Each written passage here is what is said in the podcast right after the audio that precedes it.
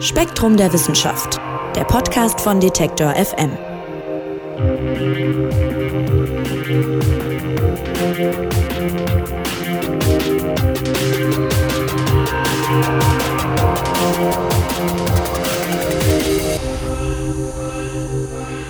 Hallo und herzlich willkommen zum neuen Spektrum Podcast von Detektor FM, aufgenommen hier im schönen Heidelberg in den Redaktionsräumen von Spektrum der Wissenschaft.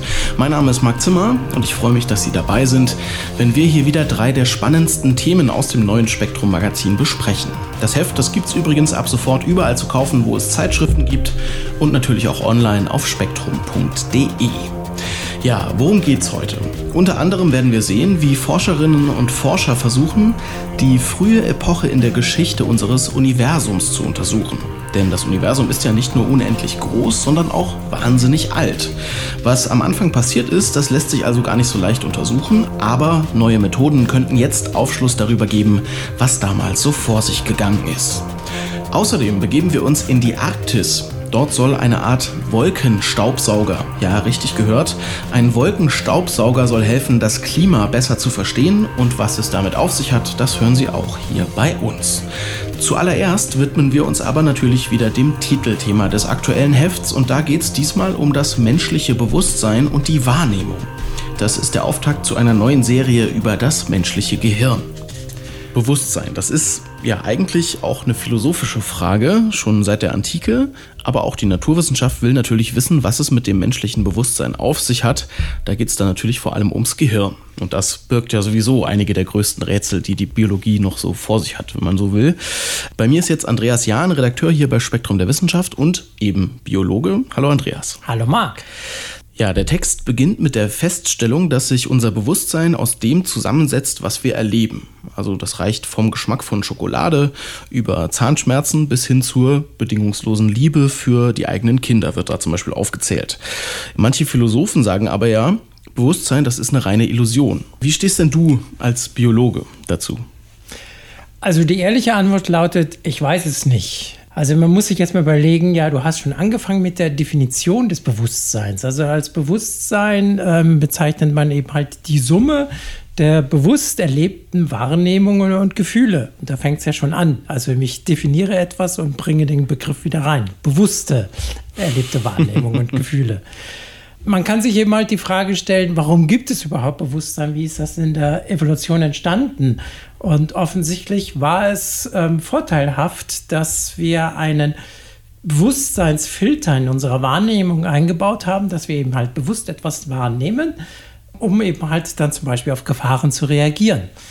Jetzt ist es aber eben halt nicht so, dass diese bewusste Wahrnehmung unbedingt jetzt der Realität entspricht. Das kommt eben halt im zweiten Artikel, den wir ja auch in dieser Serie haben, von Anil Seth ja auch raus. Dass, also bewusste Wahrnehmung entspricht nicht der Realität. Das kann also durchaus sein, dass das Gehirn nur etwas vorgaukelt und somit also auch das Bewusstsein nur eine Illusion darstellt. Also die Welt ist jetzt nicht unbedingt ähm, dafür da, dass wir sie verstehen, sondern sie ist halt so, wie sie ist. Und unser Gehirn hat sich halt so entwickelt, dass wir damit am besten überleben können. Hm. Der Autor des Artikels, Christoph Koch heißt der, vom Allen Institute for äh, Brain Science in Seattle ist das. Äh, der sagt aber jetzt, äh, wir nehmen mal das Bewusstsein als gegeben hin, es existiert und jetzt will man herausfinden, wo es denn sitzt. Und dazu schaut man sich das Hirn an und sucht sogenannte NCCs. Was ist denn das? Ja, das sind die äh, Neuronal Correlates of Consciousness, also auf Deutsch die Neurolaten Korrelate des Bewusstseins. Also wie du schon angemerkt hast, also man kann eben halt gucken, wo finden denn Spuren des Bewusstseins im Gehirn statt. Also Betonung liegt hier jetzt auf Korrelate. Also was kann ich mit Bewusstsein korrelieren? Denn mehr kann ein Naturwissenschaftler eben halt nicht machen. Und er kann eben halt dann schauen, wenn äh, bewusste Erlebnisse im Gehirn verarbeiten, wo passiert das? Und das sind eben halt diese neurolaten Korrelate des Bewusstseins. Mhm. Und zu welchem Ergebnis kommt man da? Also wo, äh, wo sitzt denn das Bewusstsein? Also so ganz genau kann man das natürlich nicht sagen. Also man kann eben halt schauen, wenn ähm, bestimmte Hirnbereiche ausfallen, was also zum Beispiel bei Schlaganfall oder sowas ähm, passieren kann, oder eben halt auch bei Operationen, wenn Chirurgen bestimmte Bereiche des Hirns wegnehmen. Das hat man zum Beispiel früher bei Epilepsiepatienten gemacht. dann kann man eben halt gucken, was gibt es für Ausfälle. Und da hat man eben halt festgestellt, dass ähm, bei vielen Bereichen das überhaupt keinen Einfluss auf das Bewusstsein hat, aber bei anderen schon. Und das, Das ist ist dann im Grunde Ausschlussprinzip. genau. Gut. Also wenn man es jetzt irgendwo eingrenzen würde auf irgendeine, irgendeinen Bereich da in unserem Kopf, wo, wo könnte man schon mal eine Klammer setzen? Da irgendwo muss es sein. Also letztendlich findet es natürlich in der Großhirnrinde statt, weil eben halt da ja auch unser Denken stattfindet. Das Kleinhirn ko ähm, kontrolliert eben halt Bewegungen und diese Bewegungen laufen unbewusst ähm, statt. Also jeder weiß, wenn er läuft oder Fahrrad fährt, dann muss man nicht drüber nachdenken. Christoph Koch beschreibt eben halt eine sogenannte hintere heiße Zone. Das heißt, im hinteren Bereich des, äh, der Großhirnrinde, so zwischen Scheitellappen, Schläfenlappen und Hinterhauptlappen, gibt es eben halt ähm, Zell- oder Nervenzellbereiche, die halt da vermehrt feuern. Insofern könnte man annehmen, dass diese Regionen was mit Bewusstsein zu tun haben. Gut, also wir wissen zumindest ungefähr, wo das Bewusstsein äh, sitzt im Gehirn.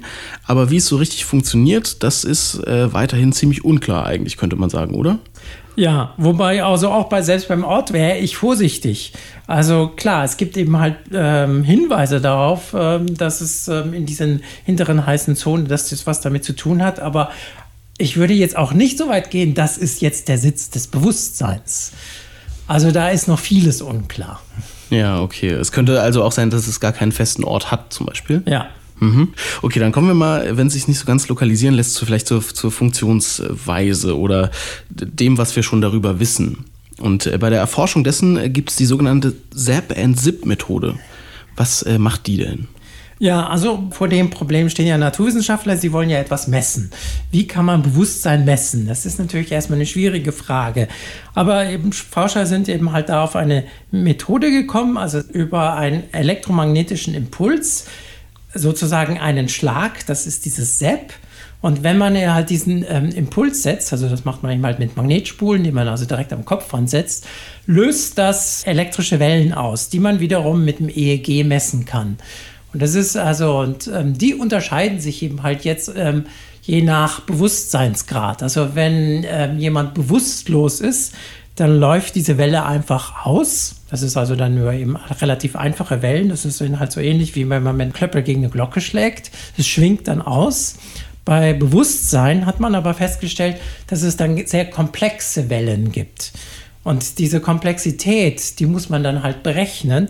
Und dafür nimmt man sich eben halt ähm, die aus der Computertechnik, die bekannten äh, ZIP-Kompressionen. also bei ZIP-Dateien werden ja eben halt Daten komprimiert. Und daraus kann man eben halt die Komplexität berechnen. Heraus kommt dann eben halt eine dimensionslose Zahl. Das ist dann der sogenannte Störungskomplexitätsindex. Und je höher dieser Wert, desto mehr ist wahrscheinlich Bewusstsein vorhanden.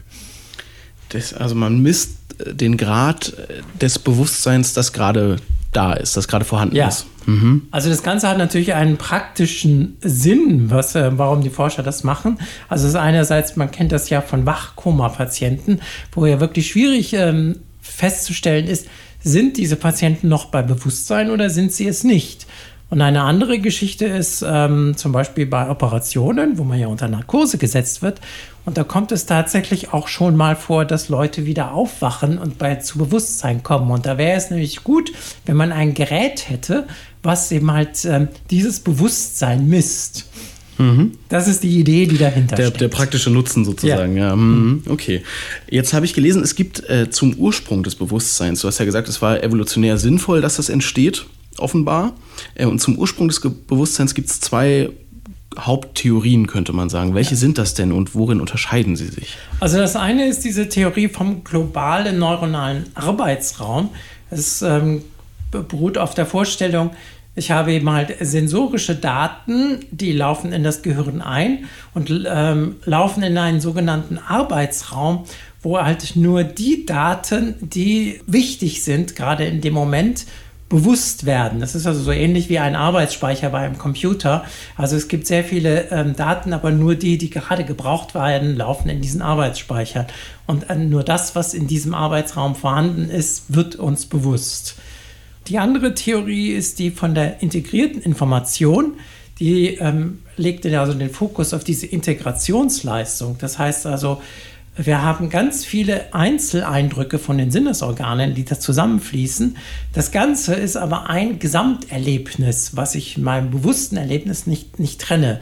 Also wenn ich was sehe und was rieche und was höre, ist es halt ein, ich nehme das als einen Prozess wahr. Und da kann man eben halt sogar auch so ähnlich wie mit dieser Zip-and-Zap-Methode kann man da eine dimensionslose Zahl berechnen, die also sozusagen das Bewusstsein, also der Grad des Bewusstseins festlegt. Mhm, und jetzt gibt es Anhänger der einen Theorie, wie das immer so ist, und Anhänger der anderen Theorie. Also es gibt ja jetzt schon einige Antworten auf viele Fragen zum Bewusstsein, aber einige bleiben eben doch auch äh, offen. Also was, müß, was bräuchte es denn, um, um dem Bewusstsein noch näher zu kommen, um das noch besser zu verstehen? Um, um sich zum Beispiel auch auf eine dieser Theorien festzulegen. Oder am Ende ist es gar keine von beiden. Also letztendlich, wie das immer in der Wissenschaft ist, wir brauchen mehr Daten. Das heißt, wir müssen eben halt äh, mehr Experimente machen, um eben halt versuchen, eine Theorie zu widerlegen oder vielleicht, wie das eben ja auch in der Physik dann auch oft ist, dass man versucht, aus, aus ähm, wenn man eben halt merkt, ja, die Daten passen mit der Theorie nicht und die Daten passen mit der anderen Theorie nicht, dass man versucht, sozusagen aus den Trümmern der beiden Theorien wieder eine neue Theorie zu generieren. Aber so weit sind wir noch nicht. So weit sind wir noch nicht, okay. Aber wir haben gehört, äh, es gibt äh, Annäherungen an das, was Bewusstsein eben ist und was ja die Menschen schon seit Jahrtausenden beschäftigt, diese Frage, was, was ist Bewusstsein? Äh, und ganz eng damit verknüpft, das hast du schon angeschnitten, ist auch die Wahrnehmung. Da gibt es äh, zum Titelthema dieser Ausgabe einen zweiten Text, da geht es verstärkt um die Wahrnehmung und auch um die Frage, was denn, was denn Wahrnehmung ist. Und da wird dieses Beispiel genannt, äh, was vor ein paar Jahren, ich weiß gar nicht mehr wann genau das war, das Internet praktisch äh, gesprengt hat. Dieses äh, Beispiel von dem Kleid, das die eine Hälfte der Menschheit gefühlt äh, blau und schwarz gesehen hat und für die anderen war es irgendwie weiß und golden, wenn ich das richtig erinnere. Mhm. Je nach Betrachter.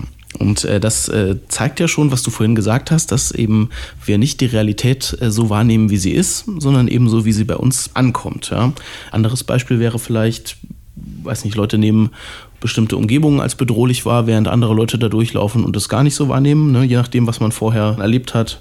Man kann das auch ganz einfach, also jeder kennt ja diese optischen Täuschungen, dass eben halt irgendwelche Linien eben halt je nachdem, wie sie gezeichnet sind, kürzer oder länger erscheinen. Oder ein schönes Beispiel ist auch, wenn, wenn du in den Flughafen gehst und die Anzeigentafel, da gibt es immer so diese Lichtpunkte, die hin und her springen. Jeder weiß, das sind zwei Lampen, die nur abwechselnd an und ausgehen. Aber kein Mensch kann sich dem entziehen und, und sieht so, als ob es ein Lichtpunkt ist, der hin und her springt. Obwohl er natürlich nicht springt. Das heißt also, hier sieht man nicht die Realität. Obwohl ich es weiß, kann ich mich dem nicht entziehen. Und das kommt natürlich auch wieder hier, wenn man jetzt evolutionär denkt, ist es natürlich sinnvoll anzunehmen, wenn irgendetwas auftaucht und verschwindet dann wieder und taucht an einer anderen Stelle auch auf. Ja, dann war das wahrscheinlich der Säbelzahntiger, der hinter dem Baum gelaufen ist. Und es wäre dann sinnvoll, dass ich den besonders wahrnehme. Das ist jetzt der zweite Punkt. Die Aufmerksamkeit wird natürlich auf solche Bewegungen auch gezogen. Klar. Und bei wem mhm. das nicht äh, passiert ist, der wurde halt gefressen. Ja, und äh, das Thema Wahrnehmung hat auch wieder sehr viel mit Philosophie auch zu tun oder auch äh, Soziologie. Ähm, Konstruktivismus zum Beispiel ist ja so ein bisschen die Idee, dass ja wir Realität eher konstruieren, als dass wir sie objektiv wahrnehmen.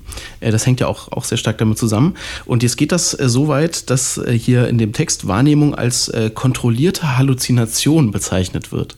Da musst du mal erklären. Ja, also Herkömmlich hat man ja das so betrachtet, dass ähm, die Wahrnehmung ist sozusagen ein Fenster zur Realität. Das heißt, die Signale fließen eben halt von unten nach oben, von den Sinnesorganen ins Gehirn und da wird dann die Wahrnehmung, die bewusste Wahrnehmung erzeugt. Jetzt gehen aber Forscher davon aus, dass es halt umgekehrt läuft. Das Gehirn stellt erstmal eine Hypothese auf von der Welt da draußen und ähm, konstruiert also diese, diese Welt da draußen im Kopf. Das heißt, es ist eine Halluzination. Und ähm, guckt erst dann, was kommen denn für Signale von den Sinnesorganen. Und wenn es da eben halt einen Vorhersagefehler gibt, das heißt also, wenn die Prognose nicht mit den Signalen der Sinnesorgane übereinstimmt, dann äh, korrigiert das Gehirn die Wahrnehmung und deswegen eine kontrollierte Halluzination. Mhm. Oder, oder verändert sie auch manchmal nicht. Das wäre so der Fall, wenn etwas in die Schublade reinpasst, die man schon im Kopf hat. Genau. Von der Situation. Mhm. Äh, und der Autor, Angel Seth heißt der, ist ein Kognitions- und Computerwissenschaftler von der University of Sussex. Äh, der arbeitet an etwas, das er das irreale Zimmer nennt. Was ist das denn? Ja, also man möchte ja gerne eben halt solche ähm, Halluzinationen auch im Labor testen. Und da haben sie sich eben halt mit virtueller Realität ein schönes Experiment ausgedacht. Das heißt, die Probanden bekommen eine, setzen sich in einen Raum und bekommen dann eine VR-Brille ähm, aufgesetzt. Und in dieser Brille sehen sie genau den gleichen Raum, ähm, in dem sie auch sitzen. Da passiert erstmal noch gar nichts. Dann aber wird heimlich ähm, in diesem Film, den die Menschen da sehen, was verändert. Und das ähm, kann man dann natürlich nicht mehr von der Realität unterscheiden. Das heißt also, ihnen wird jetzt künstliche Halluzinationen, also es wird ihnen ein irreales Zimmer suggeriert. Mm, und äh, was, was will man damit rausfinden? Also damit kann man eben halt dann gucken, wie eben äh, unter kontrollierten Bedingungen die Menschen auf solche Halluzinationen reagieren. Und äh, was eben halt ins Bewusstsein gelangt und was nicht. Ja, spannende Frage, was ins Bewusstsein gelangt und was nicht. Da wird äh, es am Ende vom Text auch nochmal äh, fast politisch. Ist ja eine Dimension, die man da auch äh, bei der Wahrnehmung vielleicht mal äh, vergisst. Ne? Stichwort Filterblase. Man hat ja oft das Gefühl im politischen Diskurs, dass manche Leute andere Realitäten haben als andere und andere Probleme dadurch natürlich auch. Ne? Andere Infos ernster nehmen als, als und so weiter. Äh, das ist schon eine sehr, sehr spannende Sache. Also wie, wie lässt sich der Wahrnehmung am besten beikommen? Ist das irreale Zimmer zum Beispiel dann eine, eine gute Möglichkeit zu sagen, hier kann man, hier kann man herausfinden, wie wir wahrnehmen? Oder ist das einfach auch von Mensch zu Mensch unterschiedlich? Das ist ja eigentlich auch ein Beispiel, was klar macht, es gibt keine objektive Wirklichkeit. Jeder Mensch nimmt seine Welt so wahr, wie eben halt sein Gehirn arbeitet. Und das heißt also, jeder hat seine eigene Realität und äh, man kann nicht sagen, meine Realität ist besser als deine Realität, weil das lässt sich ja so nicht, nicht sagen. Und das ist eben halt das, was du gerade mit den Filterblasen angesprochen hast. Wenn ich natürlich nur in meiner eigenen Welt lebe und in meinen eigenen Filterblasen der sozialen Medien und nichts anderes mehr aufnehme, dann kann ich mein Weltbild auch nicht mehr korrigieren. Und das ist eben halt wichtig, dass da Austausch da ist, dass man eben halt auch sein Weltbild auch mal korrigieren kann, dass es eben halt eine kontrollierte Halluzination wird. Schönes Schlusswort, Andreas. Vielen, vielen Dank, dass du uns das näher gebracht hast, Wahrnehmung und Bewusstsein. Und äh, das ist, wie gesagt, ein Teil einer äh, neuen Serie. Äh, in den nächsten Heften geht es dann äh, um andere spannende Dinge noch, wie zum Beispiel Netzwerke im Gehirn und besonders spannend finde ich, um den freien Willen. Ja. Also Andreas Jahn hat uns das näher gebracht. Vielen Dank. Danke auch.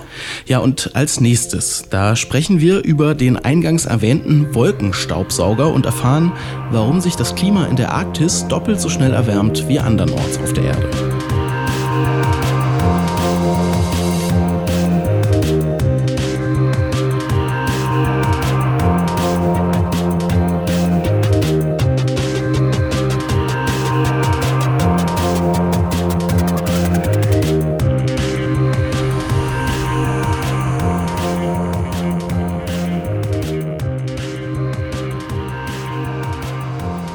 Staubsauger für die Wolken. Da hat man irgendwie gleich ein Bild im Kopf äh, von so einer riesigen Maschine, die weiße, dicke Wolken einsaugt.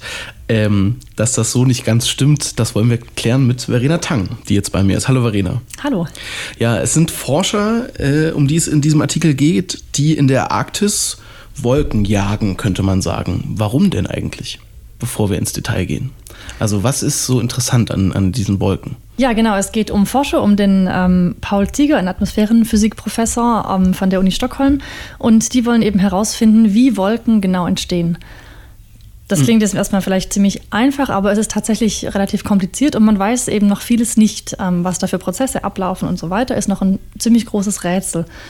Und man weiß nicht nur wenig darüber, wie sie entstehen. Man weiß auch ähm, vieles noch nicht über die Wirkungsweise von ihnen. Also manchmal kühlen Wolken die Atmosphäre ab, manchmal wärmen sie sie auf, je nach Bedingungen. Da gibt es viele verschiedene Faktoren, die damit reinspielen und ähm, ja, das ähm, wollen die erforschen. Mhm, und der Artikel ist von äh, Tamara Worszewski. Genau. Die ist äh, Geophysikerin, aber auch Journalistin und Genau. äh, die ist in den hohen Norden gefahren. Kannst du das mal kurz umreißen? Wo befinden wir uns eigentlich in diesem Artikel? Wie sieht's da aus? Genau, also wir befinden uns auf dem Zeppelin-Observatorium und das befindet sich bei einem kleinen Dorf, Niolesund, auf Spitzbergen. Bei 87 Grad Nord ist also so ziemlich das nördlichste, was es an Forschungsstationen so gibt. Und da betreiben verschiedene Forschungseinrichtungen ähm, verschiedene Messgeräte. Es sind vor allem Überwachung der Atmosphäre, was weiß ich, CO2-Gehalt, Luftverschmutzung, ähm, Ozongehalt und so weiter. Und eben auch dann diese Wolkenforscher, die haben da auch ihre Geräte. Mhm, Und du hast gerade gesagt, es ist äh, noch gar nicht ganz klar, äh, wie Wolken immer wirken. Also können kühlen, können auch äh, eine Wärmedecke sein sozusagen. Insofern ist äh, das, was die da machen, im weitesten Sinne auch Klimaforschung. Ja? Also das, Genau. was ist das Ziel? Genau, Ziel ist es, verschiedenste Prozesse zur Entstehung von Wolken eben besser zu verstehen. Ähm, denn es ist momentan einfach auch schwierig, die Wolken in den Klimamodellen richtig zu berücksichtigen, weil man eben so viele Unsicherheiten hat. Und dementsprechend dient die Forschung dazu, unsere Klimamodelle zu verbessern. Okay, also, also ein Faktor, warum Klimamodelle sich unterscheiden, es gibt da viele verschiedene, ne?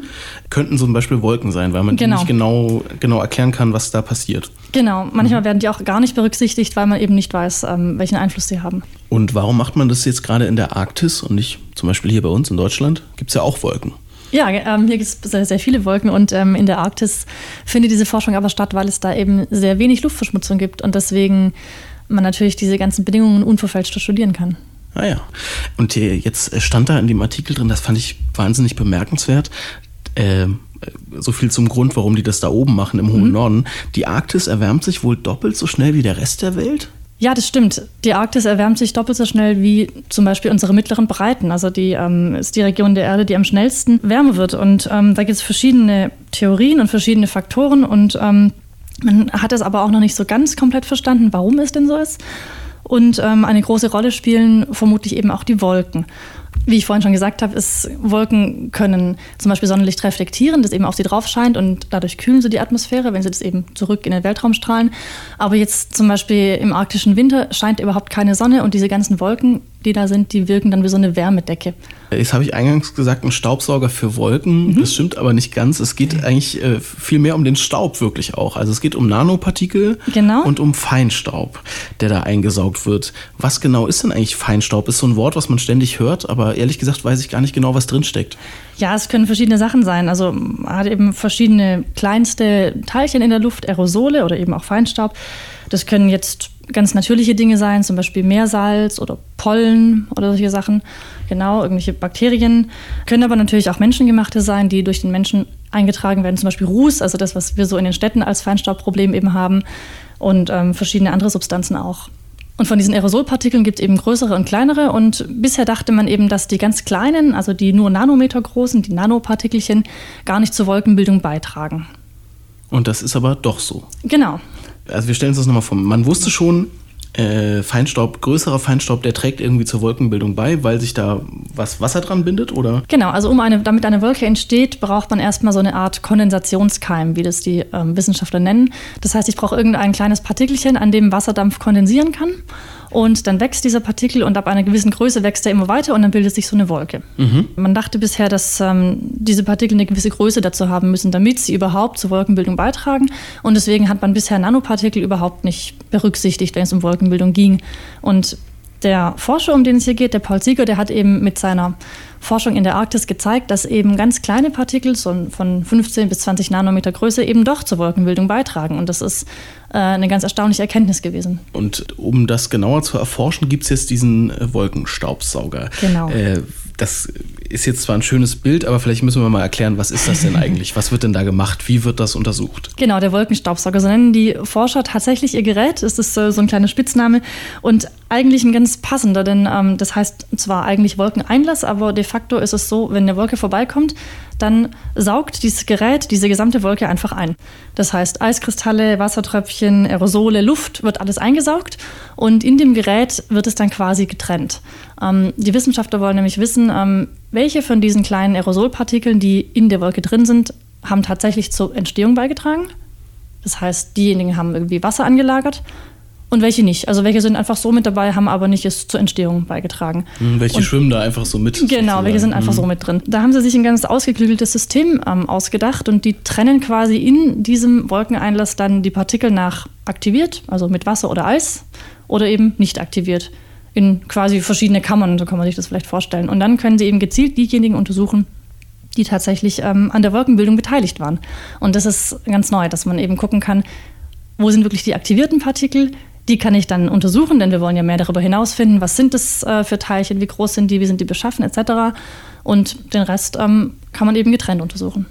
Ja, das klingt hier so ein bisschen so, wie ich mir äh, so ein, in einer Fabrik irgendwie vorstelle, wie Sachen getrennt werden aus so einem Förderband. Da wird was rausgepustet, was mhm. leicht genug ist, sozusagen, und dann wird, werden Bestandteile irgendwie aufgetrennt. Ist es, ist es so ein ähnliches Ja, Prinzip? so ähnlich. Das ist quasi so eine Art äh, Gegenstrom, der da ist. Und die Teilchen, die eben ähm, schwer genug sind, das heißt diejenigen, die irgendwie Wasser angelagert haben oder Eiskristalle, die sind schwer genug und können da durchfliegen weiter in den Probenraum oder wie auch immer. Und der Rest der Teilchen, die eben zu leicht sind, die werden abgelenkt.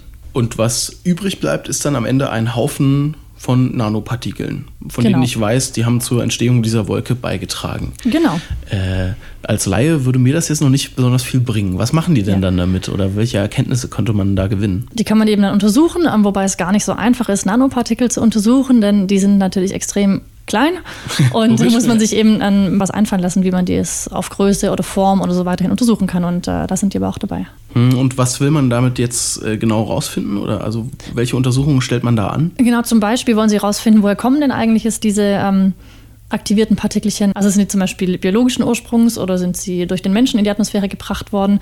Also da haben sie eben ein neues, eine Art von Messgerät, wo sie eben Fluoreszenz und Form genau untersuchen wollen und dann eben gucken, sind das jetzt biogene Aerosolpartikel oder eher Anthropogene. Damit könnte man dann auch wieder sehen, der von uns verursachte Feinstaub äh, sorgt hier dafür, dass sich die Wolken irgendwie bilden. genau, es wäre auch interessant zu wissen, ja, ähm, gibt es mehr Wolken durch den von Menschen verursachten Feinstaub oder nicht? Oder genau, woher kommen die Wolken, die da in der Arktis sind? Okay, und insgesamt soll dieser Wolkenstaubsauger also herausfinden, äh, wie genau Wolken entstehen und damit Klimamodelle besser machen. Also damit wir mhm. besser voraussagen können. Ja wie zum Beispiel unser Klima in 50 Jahren aussehen wird. Zum Beispiel, genau. Zum Beispiel, okay, alles klar. Äh, vielen Dank, Verena. Äh, Gerne. Fürs Näherbringen. Äh, soweit zum Klima und der Arktis. Und äh, unser nächstes Thema, das führt uns ganz, ganz weit zurück in der Geschichte unseres Universums. Und zwar zu einer ganz besonderen Strahlung, von der sich die Wissenschaft neue Erkenntnisse erhofft.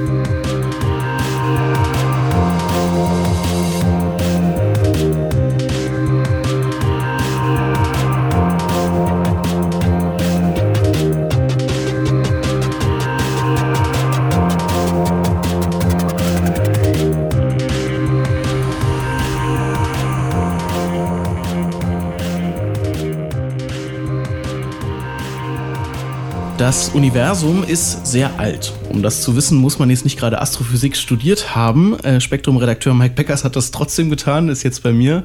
Hallo Mike. Hallo Marc. Äh, und du hast dich in der aktuellen Spektrum um einen Artikel gekümmert, der sich mit etwas beschäftigt, das äh, dunkles Zeitalter genannt wird. Oder zumindest wird es in der Überschrift so genannt. Und die Rede ist von den ersten paar Millionen Jahren, könnte man sagen, vom Universum. Ja, ist das richtig? Genau. Und mal ganz platt gefragt, wie alt ist denn das Universum?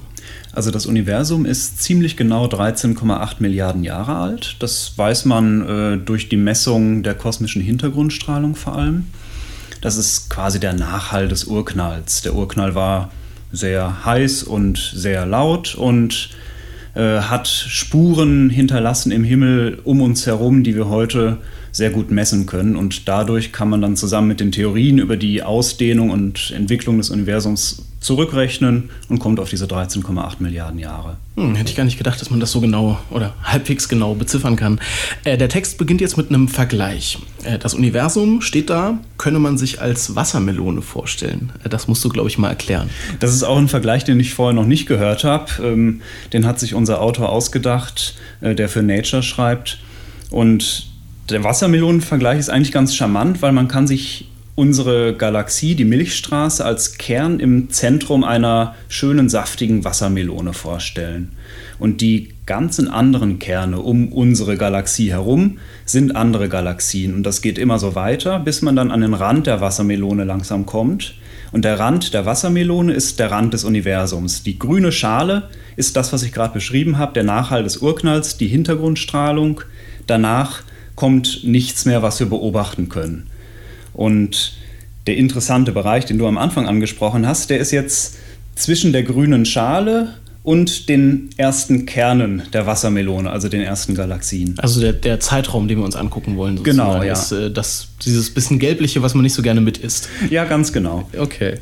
So, und jetzt ähm, musst du mir einmal sagen, ob ich das richtig verstanden habe. Also, weil äh, Licht sich mit einer gewissen Geschwindigkeit bewegt und das Universum so riesig ist, ist das, was wir sehen, wenn wir es jetzt sehen, beispielsweise mit dem Teleskop irgendwie ins All gucken, dann ist das schon wieder sehr alt, was wir da sehen. Ist das richtig? Also ganz genau. Das ist schon wieder eine Weile her, ein, kein aktuelles Bild, was man sieht, wenn man in den, in den Weltall guckt.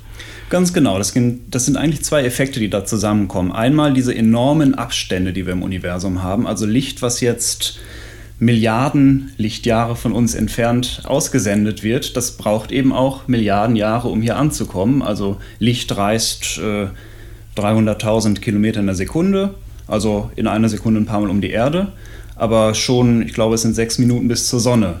Und wenn man dann noch größere Abstände nimmt, braucht es halt immer länger und Licht, was von sehr weit entfernten Punkten im Kosmos kommt, das ist dann auch sehr lang unterwegs. Das heißt, wir sehen heute eigentlich immer nur Vergangenheitsaufnahmen oder wir sehen eigentlich immer nur die Vergangenheit von Dingen, die es vielleicht schon längst nicht mehr gibt im Kosmos. Das ist der eine Effekt. Und der zweite ist, dadurch, dass sich das Universum ausdehnt, wird das Licht von den weit entfernten Objekten gestreckt.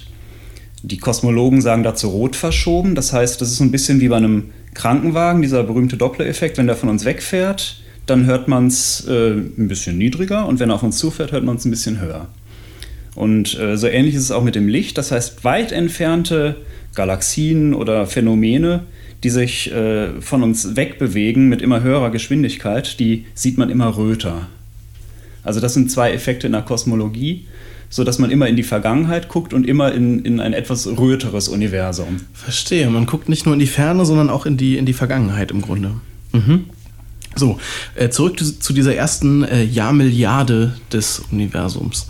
Äh, also dieses Weiße zwischen Schale und dem roten Fruchtfleisch in der Melone in diesem Vergleich. Ähm, warum ist denn dieser Zeitraum so interessant? Das Spannende an diesem Zeitraum ist, dass er ganz, ganz entscheidend für die weitere Entwicklung des Universums war, weil sich da die ganzen Strukturen ausgebildet haben. Also im Urknall ist ja alles an Materie entstanden, vor allem Wasserstoff, also Protonen und Elektronen. Die haben sich dann nach dem Urknall, als es entsprechend kühl genug war, zu Atomen zusammengefunden, also ein Proton, ein Elektron zu einem Wasserstoffatom. Und äh, heute sind immer noch drei Viertel des Universums Wasserstoff. Und äh, es gab damals außerdem praktisch nichts. Es gab noch keine Sterne. Es gab äh, ja eigentlich nichts, was irgendwie Licht erzeugt hätte. Und trotzdem sind damals eben durch die Dichteschwankungen, die schon vorhanden waren, die ganzen Strukturen entstanden, die wir heute sehen. Und wir würden natürlich sehr gern wissen, wie es nach dem Urknall bis zur ersten Galaxie, bis zu den ersten Sternen, die entstanden sind, wie es da genau abgelaufen ist. Und da haben wir eigentlich, ja, zumindest im optischen Bereich nichts, was wir irgendwie sehen können, weil Wasserstoff ist undurchsichtig für bestimmte Frequenzen und eben farbneutral. Hm, deshalb ist es auch so schwer zu beobachten, ja? das beschreibt der Artikel ja auch. Und genau, und das nennt man auch tatsächlich das dunkle Zeitalter, weil da hat noch nichts geleuchtet und da gab es eben nur Atome. Hm. Und um sich dem anzunähern, ähm, wird jetzt im Artikel beschrieben, dass Forscher mittlerweile nach einer ganz bestimmten Strahlung suchen. Welcher denn? Genau, also Wasserstoff strahlt in verschiedenen Wellenlängen, aber eine ist ganz besonders interessant für Astronomen. Das ist ein kleiner Übergang zwischen zwei Quantenzuständen des, des Elektrons im Wasserstoffatom. Und der strahlt in einer Wellenlänge, die so im Mittelwellenbereich ist das, glaube ich, also jedenfalls im Radiofrequenzbereich liegt. Und egal zu welchem Zeitraum im Universum man guckt, ob man hier direkt in der unmittelbaren Umgebung in unserer Milchstraße schaut oder ganz weit zurück, als es nichts anderes gab als Wasserstoff, immer strahlt Wasserstoff zu einem gewissen Anteil in dieser Frequenz. Also man kann mit der Radioastronomie in diesem 21 Zentimeter Bereich kann man heute vermessen, wie die Milchstraße aussieht. Daran hat man festgestellt, dass es eine Spiralgalaxie ist, wie die sich bewegt. Man kann aber auch ja, feststellen, wie im Umfeld von Galaxien Wasserstoff angeregt wird oder absorbiert. Also man kann mit dieser 21 Zentimeter Linie ganz, ganz viel im Kosmos erforschen. Hm, kannst du mir das nochmal ein bisschen genauer erklären, diese 21? Das geht mir nicht so ganz in den Kopf. Also es ist ein äh, Übergang in einem äh, Wasserstoffatom wo das Elektron zwischen zwei Quantenzuständen wechseln kann. Dazu kann man es anregen, so ein bisschen wie, wie bei Fluoreszenz in einer, in einer Schwarzlichtdisco. Da, da hast du UV-Licht und strahlst auf irgendwas drauf und das leuchtet dann anschließend. So ein bisschen ist es auch beim Wasserstoff. Also wenn du Wasserstoff in dem Umfeld von einem Stern oder einer Galaxie hast, die UV-Licht ausstrahlt, dann kann dieser Quantenübergang angeregt werden und dann äh, sendet das Wasserstoffatom diese 21 cm Wellenlängenlinie aus. Und Ach ja, okay. Je nachdem. Das ist also das Signal, was praktisch ausgesandt wird. Genau, das ist die, die charakteristische Wellenlänge des Wasserstoffs. Aber ich hatte es ja schon erwähnt, es wird mit der Zeit rot verschoben. Das heißt, diese 21 Zentimeter, die sehen wir jetzt hier in der Milchstraße, in der unmittelbaren Umgebung. Aber wenn wir zu früheren Epochen des Universums gehen, dann sind diese 21 Zentimeter gestreckt auf 40, 50, 60 Zentimeter, auf 1 Meter, auf 20 Meter, je nachdem, wie weit wir zurückgehen. Und wenn wir in diese dunkle Epoche des Universums zurückgehen wollen, dann reden wir tatsächlich über den Meterbereich und aufwärts. Also dann sind das ganz, ganz große Wellenlängen, die damals eben diesen 21 Zentimetern entsprochen haben. Und deswegen kann man auch genau sagen, wenn wir jetzt äh, eine, eine, Wasserstofflinie messen, die, die so und so viel Meter Wellenlänge hat, dann weiß man ganz genau, zu welchem Zeitpunkt im Universum ist die eigentlich entstanden, weil jede Wellenlänge entspricht einer ganz bestimmten Phase im Universum. Das heißt, an der Wellenlänge des Wasserstoffs kann man sehen, wie alt der äh, Wasserstoff damals. Der Wasserstoff war. damals, ja. äh, okay. Genau. Mhm. Damit versucht man bestimmte Sachen zu datieren, im Grunde im, im Weltall, ja? Genau. Ja. Und wie kann man denn diese Strahlung messen? Das muss ja wahnsinnig schwach sein, wenn ich, also wenn ich mir jetzt so einen Wasserstoff irgendwo im Weltall vorstelle, den wir hier messen wollen. Das ist total schwach, ja. Und das ist auch eine große Herausforderung für die Radioastronomie, also die, das Fachgebiet, mit dem sich, äh, wo sich die Astronomen mit Radiostrahlung befassen. Der Name sagt's, das ist das, was unser Radio in der Küche an Strahlung benutzt. Das ist äh, ein, ein Wellenlängenbereich, der in der Zivilisation enorm stark benutzt wird und wir haben ein riesiges Grundrauschen um uns herum an Radiowellen. Das heißt, überall kommt von allen Richtungen ganz intensive Strahlung in diesem Wellenlängenbereich und das Signal von Wasserstoff, der kurz nach dem Urknall entstanden ist, oder auch nur der in der Milchstraße entstanden ist, der dieses Signal, das kommt ganz, ganz schwach an.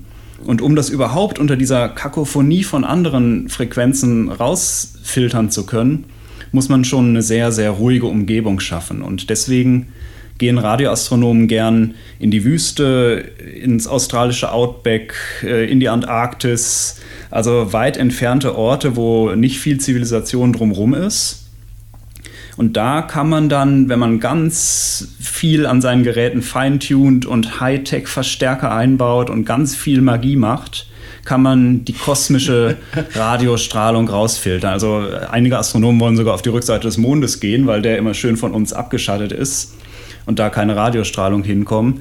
Also die haben echt hehre Pläne, um, um überhaupt was messen zu können. Ja, Wahnsinn. Und äh, an welchem, in welchem Stadium befinden wir uns da? Also gibt es diese Radioobservatorien, heißt es dann, ne, habe ich gelesen? Äh, gibt, das gibt es schon, sagst du. Also. Das gibt es. Äh, es gibt sehr viele. Ähm, es gibt auch riesige Schüsseln, äh, die man auch in bestimmte Richtungen des Himmels ausrichten kann. Also für die 21 Zentimeter Linie, wie sie so um uns herum ist, äh, gibt es schon recht gute Teleskope. Aber für die schwächeren und, und weiter entfernten, also längeren Wellenlängen, da gibt es äh, immer noch große Probleme, da empfindliche Geräte zu bauen, weil je größer die Wellenlänge ist, desto größer muss deine Schüssel werden, mit der du sie einfängst, um eine ordentliche Intensität zu messen. Und so große Schüsseln kannst du eigentlich gar nicht bauen. aber da gibt es ja jetzt neuerdings die Interferometrie. Das heißt, du baust viele kleine einzelne Geräte, verschaltest die zu einem virtuellen großen Teleskop. Das Thema hatten wir, als es um das schwarze Loch ging, mhm. in der Nachbargalaxie. Ähm, da baut man einfach, äh, naja, einfach. Man baut sehr viele Teleskope und eine Verbindung zwischen denen schafft es dann, ein sehr, sehr großes virtuelles Teleskop zu erzeugen. Und das ist noch in der Radioastronomie ja gerade im Aufschwung, weil eben jetzt, jetzt ist die Elektronik da, jetzt sind die Computer da und jetzt sind die Milliarden da, mit denen das finanziert wird. Und so im, im Lauf dieses Jahrzehnts entsteht beispielsweise in Südafrika und ähm, Australien ist es, glaube ich, äh, ein großes Radioteleskopprojekt. Also im Moment ist das eine, äh, diese, dieses ganze Feld ist in der Blüte gerade. In der Blüte, ja, okay. Und dann heißt es, wir werden im nächsten Jahrzehnt, das ist so der Zeitraum, den du gerade gesagt hast, äh, neue Bilder aus den, der ersten Milliarde Jahre unseres Universums bekommen. Das ist die Hoffnung, dass es dieses Wasserstoffsignal uns eben eine, eine, Struktur liefert, richtig schön dreidimensional von dem Universum, wie es damals ausgesehen hat und wie ja damals die ersten Galaxien, die ersten Sterne entstanden sind. Und das ist ein ganz faszinierender Bereich, weil da sich das Universum sehr schnell ausgedehnt hat, war es sehr früh noch relativ klein. Das heißt, wenn wir in diesen frühen Bereich reingucken können, dann haben wir ein riesen Volumen des heutigen Weltalls schon untersucht. Also 70, äh, 80 Prozent des, des Weltalls können wir beobachten, indem wir einfach nur in diesen frühen Bereich reinschauen, mhm. weil er damals noch klein genug war, dass, dass wir da in einem kleinen Volumen sehr, sehr viel sehen was konkret für Erkenntnisse könnte das denn bringen oder worüber könnte äh, das Erkenntnisse bringen, wenn wir uns das anschauen können? Also eines der größten Rätsel in der Astronomie ist ja immer noch die Natur der dunklen Materie. Also die unsichtbare Materie überall um uns herum, die auch viel mehr ist als die normale Materie, wie die sich verteilt oder woraus sie überhaupt besteht, das weiß man immer noch nicht. Und im frühen Universum ist der Einfluss der dunklen Materie ganz besonders entscheidend. Und die Hoffnung der Radioastronomen ist, dass über dieses Signal man auch sehr viel darüber erfährt, wie die dunkle Materie mit dem Wasserstoff damals wechselgewirkt hat, ähm, wie viel es von ihr gab, vielleicht auch woraus sie besteht. Aber jedenfalls kann man beispielsweise die dunkle Materie in diesem frühen Universum auf ganz andere Arten untersuchen, aber auch ähm, wann gab es die ersten schwarzen Löcher, wie groß waren die, was für einen Einfluss hatten die auf die normale Materie drumherum, wann gab es die ersten Sterne, und äh, die ersten Galaxien, also die ganze Bildung von all den Strukturen, die heute so spannend sind und die den Nachthimmel erhellen, die hat damals ihren Anstoß genommen. Und das ist jetzt die Chance für die Astronomie, das erstmals richtig zu untersuchen. Hm, und ganz, ganz grundlegende Fragen eigentlich zu beantworten ja. zum Universum. Ja, vielen Dank, Mike, fürs Näherbringen dieser aktuellen Forschung zu den, hm, könnte man schon sagen, Ursprüngen unseres Universums. Sehr gern. Und äh, anders als das Universum sind wir damit am Ende angelangt. Das äh, war der Spektrum-Podcast. Ich sage vielen Dank fürs Zuhören. Schalten Sie gern auch kommenden Monat wieder ein. Das aktuelle Spektrum-Magazin, das gibt es ab sofort überall zu kaufen, wo es Zeitschriften gibt und natürlich auch online. Und online, da finden Sie auch viele weitere spannende Wissenschaftsthemen, sowohl bei Detektor FM als auch auf spektrum.de. Mein Name ist Marc Zimmer und ich sage Tschüss, machen Sie es gut. Spektrum der Wissenschaft, der Podcast von Detektor FM.